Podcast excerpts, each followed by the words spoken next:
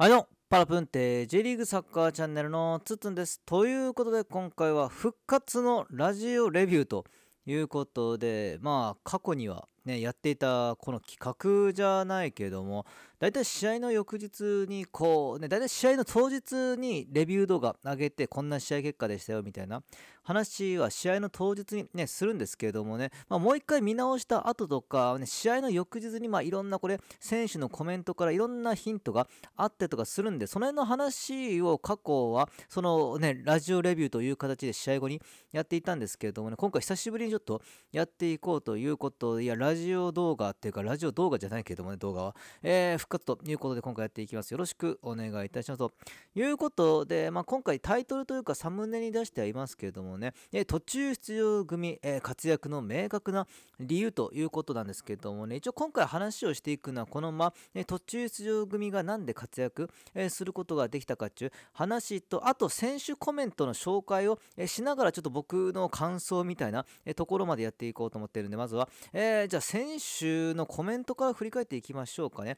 えー、試合後の選手コメントにはなってきますけれども、これは、えっ、ー、と、裏フットボール通信さんの、えコラムというかね、記事にはなってきます。で、記事の無料部分ですね、えー、いろんなね、裏フットボール通信さん、いろんな、これは選手のインタビュー記事、試合後のインタビューの、え、記事とか載せてくれているんですけど、これもちろんちょっと有料部分の話を、えー、してしまうと僕がすんごい悪者になってしまうんでね、それは常識から外れて、ね、しまうんで、この裏フットボール通信さんに、え出されてる無料記事の、え部分からね、いろいろ考えていこうということになってきますけど、えまず岩尾選手ですね。岩尾選手に関しては、あの、まあ、やっぱり印象残っていたのが失点した後に、えサポーターからまだ大丈夫っていう声が飛んだっていうのが、ね、これは岩尾選手も勇気、えづけられたということなんでね、いや、本当この試合に関しては、本当にサポーターの皆さんに、え、勝たせてもらったゲームであるということでね、これしかもね、失点した後の、えサポーターからまだ大丈夫っていう声がはっきりと、え聞こえたっていうことを言われているんで、やっぱこうサポーターの声というのが選手を、え奮起させたとか、ね、次の、え切り替えにつなげることができたんじゃないかっていうところにはなってきますよね。いや、本当ね、あんだけ大声援でやっぱり、え聞こえるもんだなっていうのはあります。まあちょっとね、あの、オウンゴールの時の岩尾選手、相当がっくり、ね、来ていたんでね、ただそこの切り替え、まあ選手の頭の、え切り替えをしてくれたのはこれサポーターであるのは間違いないんじゃないかろうかというところになってきますけどもね、次。えー、鈴木ザイオンですね、ザイオン選手にも一応、えー、コメントがありましたね。ザイオン選手に関しては、まあ、ルヴァンカップですね。まあ、ルヴァンカップを見据えてどうですかみたいなとこにはなってきます。で、月曜日ですね、月曜日、えー、明日月曜日にルヴァンカップのプレビュー動画、一応上げようと思っております。まあ、ルヴァンカップなんで、まあ、レビュー、プレビューがプレビューというのはちょっと、あれなんですけれどもね、ちょっと予想すため、まあ、うん、カップ戦だからちょっとメンバーはいじっていくと思うんですけれどもね、そういうま予想スタメン的なことを、え月曜日プレビュー動画でやろうと思ってますけれどもね。ってのがあるんで、まあ、ザイオン選手にも、ね、これはインタビューがあったのかなとはありますが、まあ、今は楽しみな気持ちが強いというところなんで、まあ、ルヴァンカップ、まあ、出ることがあれば自分の力を最大限に出していきたいというコメントでしたね。で、次、モーベルグ選手ですね。モーベルグ選手はなんかサイスタの方がいいって話をね、されていたようなんですけれどもね。で、あの、駒場の雰囲気について聞かれておりますけれどもね、えー、サイスターは僕がここに来て多くの勝利を、えー、したスタジアムなので、良い雰囲気、まあ、感覚がありました。で、えー、ただし、駒場でもこの良い感覚が、え、作り上げることができると思いますということなんで、まあ、やっぱりモーベルグからしたらサイスターの方がいいんですかね。まあ、そこはやっぱりね、いろんなとこあるでしょうけどもね。で、あと、え、2試合、過去2試合に比べてコンディションが上がっているのではないかっていうとこにはなってきますが、本人もコンディションが毎週良くなってきているっていう話は、えー、されていますね。やっと自分の体がどんどん上がってきているので、えー、気分よくやらせてもらってるっていう話を、えー、されておりますね。確かにモーベルルグ、コンディションはだいぶ上がってきてますよね。まあ、自分でボール持って運ぶところとかね、シュートへの意識というのはだんだん確かに上がってる感じがするんですけれども、ただちょっとまだ周りとの連携という意味では、ちょっともうちょっと時間が、えー、かかるかな、ちょっとこうパスの距離が、えー、足りなかったりとか、ちょっと周りとの連動性というのは、ちょっとこれからもっと上がっていくのかな。まあ、こうボールを受けるっていうのはいいんだけども、モーベルグ選手が周りを使うパスとか、ね、そこがちょっと、えー、ずれていったりとか、ちょっとこうパスの距離が、ええー、足りなかったりとかするシーンがやっぱ今回この試合も含めて多いんでねそこはちょっと、えー、改善点かもしれませんけどもね。で、えー、ホイブラペン、えー、ホイブラペン勝ち点3は最高の気分ですと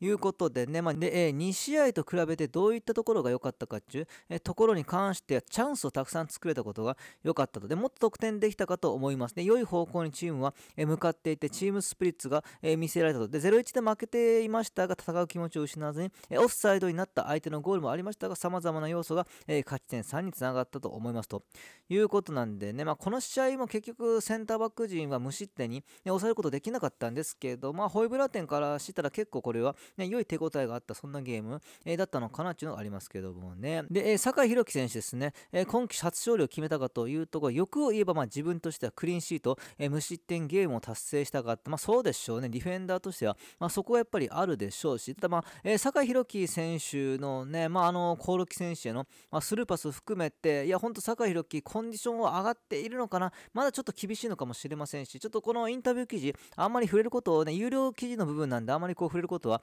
えー、できないんですけれどもちょっとやっぱまだコンディションという意味ではまあこれからなかなか難しい部分があるみたいな話を、まあ、されているんでちょっとこれが今後ねどうなるかちょっと具体的な話を今回、えー、できないんですけれどもうちょっとまだねこうざっくばらんに言うとコンディションには、えー、不安面があるっていう話はちょっと記事の中でもありましたけれどもね。で次こちら。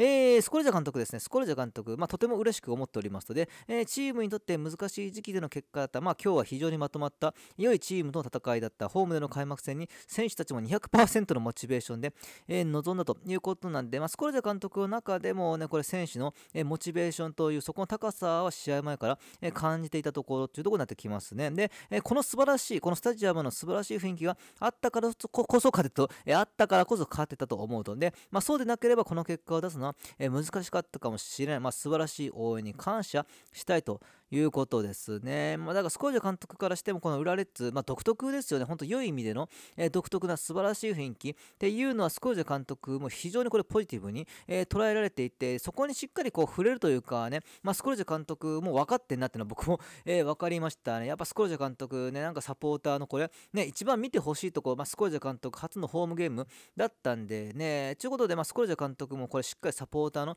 ところにも触れてきてくれているんで、これはね、良いところじゃなかろうかってところにはなってきますけどもね。で、えー、次、えー、決勝ゴール、安井選手いきましょうかね。安井、ね、安井選手、まあ、勝利と J リーグ初ゴールおめでとうございますということでね、あれは安井選手は花粉症なんですかね。僕は花粉症じゃないんで、ね、どんだけきついかっていうのは、まあ、実感としては分かんないところもあるんですけど、相当きつそうでしたね。まあ、ただ、えー、全員で取ったゴールだと思いますということですね。で、まあ、本当はあのダイレクトで打とうと思ったらしいんですけれどもね、ただま近くに秋君も秋元選手がいて、最初にね、秋元選手、ま、彼が打とうと思ったと思うんだけれども、ま、自信があったので、スルーと声かけた、ま、安井選手がすると、え、声かけて秋元選手がスルーをしてくれて、ね、そこから決めることができた。で、決めるときは力が抜けて、え、力を抜けて蹴ることができた。っていうところには、え、話されていますけれどもね、ってのが安井選手、ま、決勝ゴールなんでね、ただこういう、途中出場組の活躍というのは割とね、まあ、あるんじゃないかなと僕もうっすら実は思っていて、っていうのはちょっとこの後話すんですけれどもね。で、次、まあ、ショルツ選手の話ですね。まあ、えー、いつもね、左に蹴ることが多いっていうコメント、まあ、えー、質問に対してはね、キム・ジンヒョン選手が本当ものすごくいい試合をしていた、ゴールキーパーがまものすごくいいゲームコントロールをしていたっていうところにはなってきますね。まあ、もしかしたら左に蹴ったらね、止められるかもしれないっていう話をされていて、だから変えなければいけないなと、まあ、キム・ジンヒョン選手がショルツのコースを、えー、変えさせたというところですよね。いや、本当ね、ショルツはね、よく決めてくれますよね。まあ、本当であれば、コロキがね、まあ、蹴る権利があったと思って、えー、ショルツ選手話しているんですね。これだから無料部分なんで話していいと思うんですけれども、あの PK のキッカーって、じゃあどうやって決めるのかっていうのがあって、これ多分ね、チームによって違うらしいんですね。いろんなチームの話を聞くと、PK は PK をもらった選手が、えー、蹴るチーム、今回で言うと、裏はコロキー選手ですね。あとは試合の、まあ、事前ですね、事前に今 PK キッカーを、え、決めているクラブ、そして、まあ、あとはだからその場のね、あれで決めるみたいなところもあるらしいですけどもね。で、ただ、やっぱコーロッキー、今回コーロッキーが倒されて PK は確かに得ているんだけども、あの、やっぱダメージを負っているんですよね、これ。まあ、接触プレーで倒されて、え、PK を得ているんで、こうダメージど、体のどっかにやっぱダメージがある選手が PK を蹴るのはちょっと怖いなと、まあ、その失敗する、まあ、リスク含めて、まあ、ダメージがやっぱり残っているんでね。ってのがあるんで、まあ、僕もね、正直倒された選手が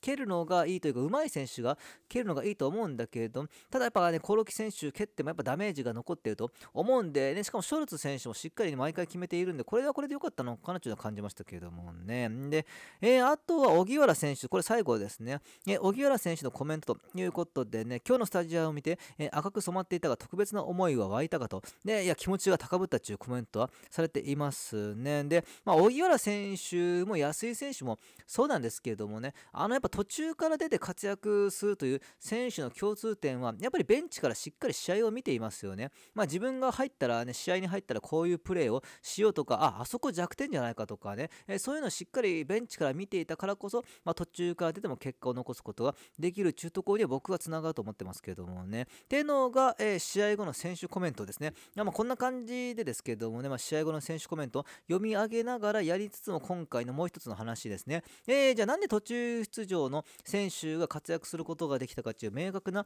えー、理由のところになってきます。ちょっと今回コメント読みすぎたかな、えー、今回結構残ってる選手のコメント、えー、全部読み上げたんで、まあ、今後、今後はちょっと選手のコメントを、え何か抜粋してやっていこうかなって感じがしておりますが、まあその他の話だからやっていくと、その途中出場組ですね、まあ関根選手、安井選手、まあ林選も含めて、で、荻原選手もそうですけれどもね、うん、途中から入った選手が明確な活躍というか、ね、得点の関与してくれましたよね。で、なんで活躍することが、えー、できたかというと、一つスコルテ監督がこの1週間結構言っていたインタビューの中で結構ね、言っていた言葉があって、それはやっぱメンバー変更の、まあこれ、あれですよね、まあ可能性を示唆するところですよね。まあ前回マイノス戦の試合後ですね、まあ完全非公開で、え行う予定だったんだけれども、これ、まあスコルテ監督が話してしまったから、えー、バレてしまったね、トレーニングマッチ、まあ結果果は分かりませんけれどもね、えー、結果は分かりませんけれども、やることすら非公開に、えー、していたそのトレーニングマッチに向けての、まあ、一言ということで、前回のマリノス戦後にね、まあ、このトレーニングマッチを見てね、えー、その結果、良いプレーをした人は、まあ、えー、使っていこうとか、なんかそこのメンバー変更に関する、えー、示唆に関しては、前回マリノス戦から行われていたんですよね。で、まあ、正直僕はあれトレーニングマッチをやると言ったのは割とまあこれはスコルジェ監督狙って言ったのかなってってのがあります。んやっぱこうね、えー、本当は本当ね、これ完全非公開なんでトレーニングマッチが、えー、あるということは言っちゃいけないんだけども、それはやっぱ明確に、まあ、スタメン組ですね、スタメン組の皆さんね、このマイノス戦、えー、出たスタメン組の皆さん、明日のトレーニングマッチの、えサブ組の活躍次第では、あなたたちはもう落としてしまいますと、あなたたちはちょっとまあスタメンから外れてしまいますよっていう、まあ、強いメッセージですよね。で、逆にこの試合、まあ、マイノス戦ですね、えマイノス戦に出ることができなかった、まあ、過去2試合含めて出ることができなかった控え組の皆さんね明日トレーニングマッチに挑む控え組の皆さんチャンスですよっていうそこのやっぱモチベーションをあの一言でまあ上げることができたんじゃなかろうか。まあ公にすることでですよね。まああのまあ別にねこれトレーニングマッチあるかどうか公にすることをしなくしてもしなくてもやっぱり控え組は奮起をしたと思うんだけれどもまあ試合後ね公の場でああいう感じでもあると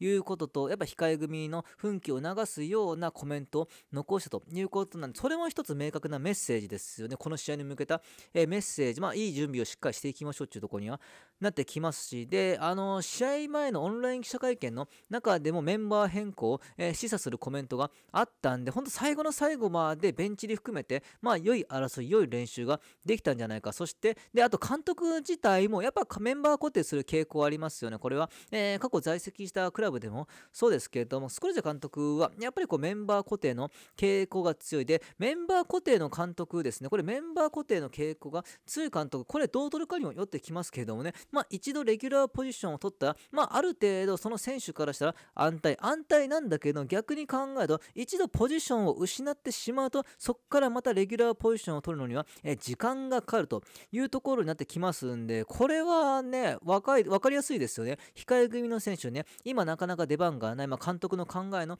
中ではメンバー固定の頭が、え、頭の中にあるとメンバー固定をして、え、連携深めていこうとか、そういう考えが、え、監督の中にある。で、ようやく巡ってくるかもしれません。次の、この、え、セレッソ大阪戦ということなんで、で、セレッソ大阪戦しっかり活躍することができれば、そのメンバー固定の固定の部分に、え、固定されるっていうところのチャンスが巡ってきたっていうのがありますんで、ね、この1週間ね、僕はスコールジャ監督、もうすでにね、マリノス戦の後から、このセレッソ戦に向けたメンバー構成とか、まあ、この選手の奮起含めてですけれどもね、まあ、だいぶモチベーションを上げてくれれたなーっていうのが僕は、この1週間見てて、監督のインタビューとか聞いてて思ったところにはなってきますんで、まあ、この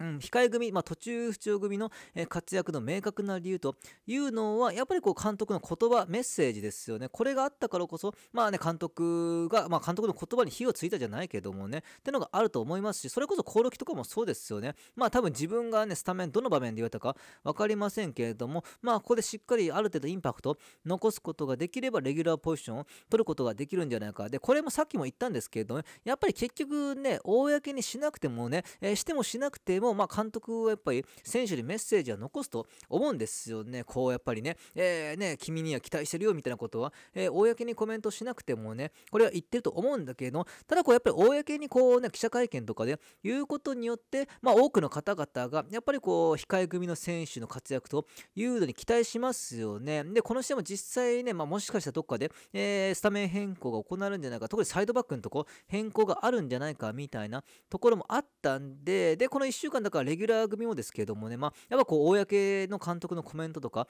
聞いて、ああ、やっぱり自分ももしかしたら次の試合出れないかもしれないと、まあ、スタメン組、特に秋元選手とかもそうですけれどもね、っていうのがあったからこそこの活躍、まあ、本当いろんなとこにこの、ね、監督のコメントというのが良い影響、選手のモチベーションとか、まあ、技術とか、うんぬんかんぬんよりも本当モチベーションとかね、そういうところにね、つながったんじゃないかで、スプリント回数1位らしいですね、今節ね。えー、川地さんがツイートされてましたけれども、えー、今節のススプリント回数、チーム別で言うと、ウラッツが1番ということで、ちょっとなかなかないですね。浦列がスプリント回数で1位というのはですけれどもね。で、これやっぱ走るとか、まあ、気持ち、一番分かりやすいところにはなってきますけれどもね、それがスプリント回数に現れて、本当危機感というのがね、危機感と、まあ、レギュラー組の危機感と、まあ、あの、控え組のやったろうぜっていうところのモチベーション、これがやっぱスプリント回数に現れたんじゃないかというところで、まあ、これが僕の答えにはなってくるわけでございますけどもね、はい。